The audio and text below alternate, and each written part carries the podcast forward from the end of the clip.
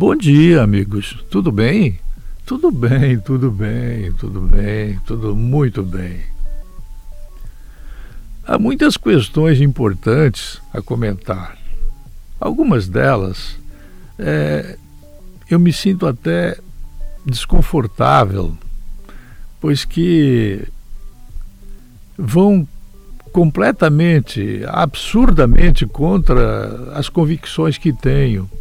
E eu tenho dito aqui que eu não tenho vergonha das minhas ideias. Eu sei onde eu fui buscá-las.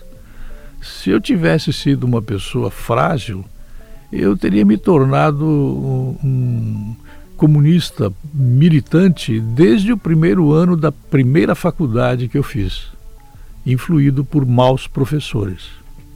Portanto, as ideias que tenho, eu tenho muito orgulho delas.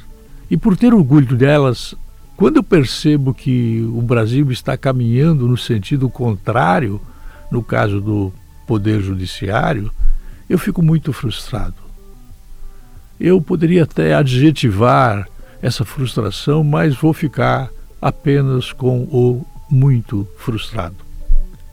O que desejo falar hoje, portanto, não tem nada a ver com essa frustração em relação ao caminho que o Brasil trilha no excesso de judicialização, nessa indústria de causas advocatícias, nessa questão que faz os advogados ganharem bilhões de reais por conta desse inacreditável processo de judicialização de bobagens, a ausência de negociação, de arbitragem, a ausência de eh, conciliação antes de chegar ao fórum. O que desejo falar, portanto, não tem a ver com essa realidade. Hoje não. Hoje não vou falar sobre isso. Agora, eu desejo falar sobre os municípios que poderão ser fechados. Bem, para início de opinião, desejo falar que isto foi um bode que o governo, através do ministro Paulo Guedes, o mais perspicaz, o mais coerente, o mais acreditado, o mais eh, intelectual dos ministros de Economia ou Fazenda jamais postos no governo em um país da América do Sul. Ele colocou o bode na sala. A verdade é que precisa uma explicação do que seja bode na sala. É, quando a gente encontra motivos para fazer uma grande modificação na legislação, mexer na divisão do bolo da federação, é, fazer alterações em legislações é, estúpidas criadas no Brasil e que estão vigindo desde o Império numa coisa inacreditável, como direito adquirido, por exemplo, ele, esse ministro tem que colocar um bode na sala, ele tem que colocar alguma coisa no contexto das propostas para ir para a negociação.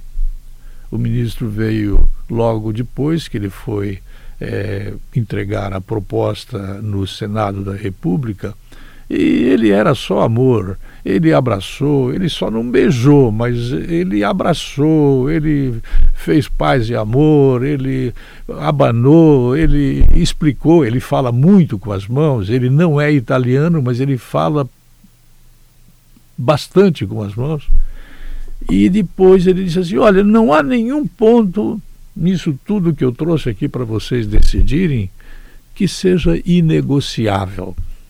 Ora, no meu entender, na minha leitura, se há alguma coisa que não possa ser é, negociável, é o conjunto de normas modificadas propostas neste caminhão de coisas que o governo, através do ministro, através do presidente da República, é, enviou para a apreciação do Senado da República, que mexe profundamente com a divisão eh, dos recursos na distribuição dos recursos para com os entes federados. Quando eu digo então que ele pôs um bode na sala, é porque muitas vezes o bode fica na sala, fica fazendo xixi, cocô, fica berrando, fica eh, empurrando os chifres contra as paredes, ele fica amarrado, o bode fica impaciente, incomoda todo mundo, cria um problema imenso, porque todo mundo sabe que o bode está na sala, não dá para abrir a porta, se abrir a porta, o, o bode quer fugir, mas não pode, está amarrado, estando amarrado, ele é capaz de puxar a fonte da amarra. Enfim, o bode na sala incomoda todo mundo deixa todo mundo nervoso, e enquanto o bode estiver na sala é um problema muito sério. O ministro não quer que seja negociável pontos básicos da reforma. É, por exemplo, é, ele quer privatizar a Casa da Moeda. Todo mundo no mundo inteiro pode oferecer, numa licitação, é, é condições para imprimir o dinheiro brasileiro mais barato. O dinheiro brasileiro tem uma Casa da Moeda que tem mais ou menos uh, eh, 12 mil empregados e mais os da inatividade. Não há dinheiro, não há contribuinte que consiga suportar esta carga tributária. O ministro vai abrir uma licitação para que, se a China quiser imprimir o dinheiro brasileiro pela metade do preço, dando garantias de que não vai haver falsificação, etc, etc, etc, o ministro vai aceitar. Eu citei um ponto das mudanças que ele enviou para o Senado, mas há outros, há mais uns 25 pontos. Um deles foi cortar 1.500 municípios, 1.200, 1.300 municípios, o número exato eu não sei, que não atingem um determinado número de arrecadação e que todo mês tem que ir na capital do estado ou tem que ir a Brasília com o Pires na mão pedir dinheiro para sustentar o município, porque o município ele não é autossustentável. Bem, é evidente que no momento da pré-eleição, no momento em que nós vamos ter eleições para prefeitos e vereadores, vai ser o maior rebu é, conversar com prefeitos e vereadores. Imagine vocês se, por exemplo, é, Rio do Oeste é, ele estiver na lista. Digamos que Laurentino esteja na lista. Ou digamos que Aurora esteja na lista vocês só imaginem o que vai acontecer no ano que vem, o de debate que vai ocorrer, a, a discussão que vai surgir é, em cima desse aspecto. Todo mundo vai para cima do deputado, que por sua vez é empregado público aposentado e que é também deputado. Você só imagina o buzunfunfo que acontece no assunto é, em função das eleições. O que, que o ministro fez? ele pegou e colocou, dentre as coisas que ele quer fazer, ele colocou esses municípios que irão ou iriam desaparecer. O ministro vai negociar, ele disse que nada é inegociável e isto não é uma verdade. Ele usou uma linguagem aproximada, é, mais ou menos quando o namorado quer pedir à namorada alguma coisa que sabe que ela não gosta, ele faz uma espécie de chantagem emocional. Estes municípios, eles jamais serão fechados. Ele vai negociar quase tudo e vai dizer assim: bom, então fazemos o seguinte. A Casa da Moeda, eu estou dando um exemplo. Vocês não querem privatizar a Casa da Moeda. Não querem, né? É, eu quero. Eu quero que seja privatizada a Casa da Moeda porque ela custa muito caro para o país. Fazemos assim: vocês aprovam a Casa da Moeda, a privatização da Casa da Moeda, e eu abro mão dos municípios. Eu não quero fechar município nenhum. Pronto tira o bode da sala, leva o bode para o pasto, eh, limpa a sala, porque a sala está imunda de tanto cocô e xixi que o bode fez, e fica tudo em paz. A Casa da Moeda vai ser privatizada e os municípios não serão fechados. Isso é uma espécie de contrabando que é colocado dentro da legislação para permitir a negociação. E isso não é incorreto. Eu acho que o ministro ele tem uma linguagem é, bem próxima do político. Entretanto, ele tem uma série de dez itens que ele é, não abre mão.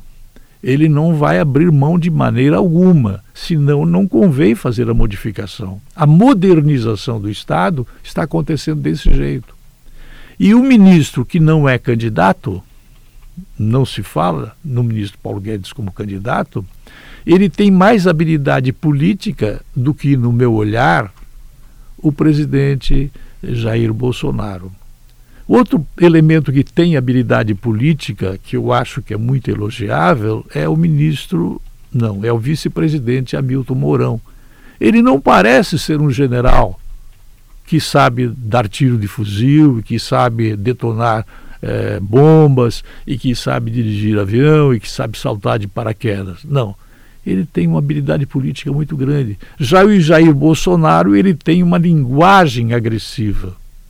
O que não significa, no entendimento de vocês, que eu esteja aqui mudando de opinião em relação a Bolsonaro. Não, eu sou corajosamente, já que é tão grande a oposição que ele tem, eu assino embaixo das ideias que Jair Bolsonaro tem.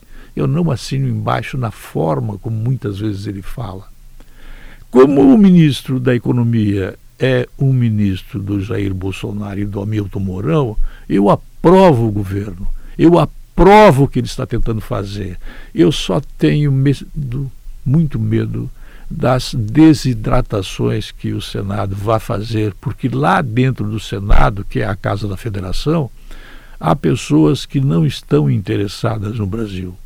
Maioria das pessoas que está lá tem até dono de cartório. Maioria dos que estão lá são pessoas que estão cuidando do próprio interesse. Eles não estão olhando para a bandeira nacional, tremulando, eles não estão escutando o hino nacional, eles não têm interesse no Brasil. Eles estão cuidando dos próprios negócios. E não são só eles, os sucessores deles, os vices, entre aspas, deles, pensam a mesma coisa. Tem senador que colocou a mulher como, como, como vice.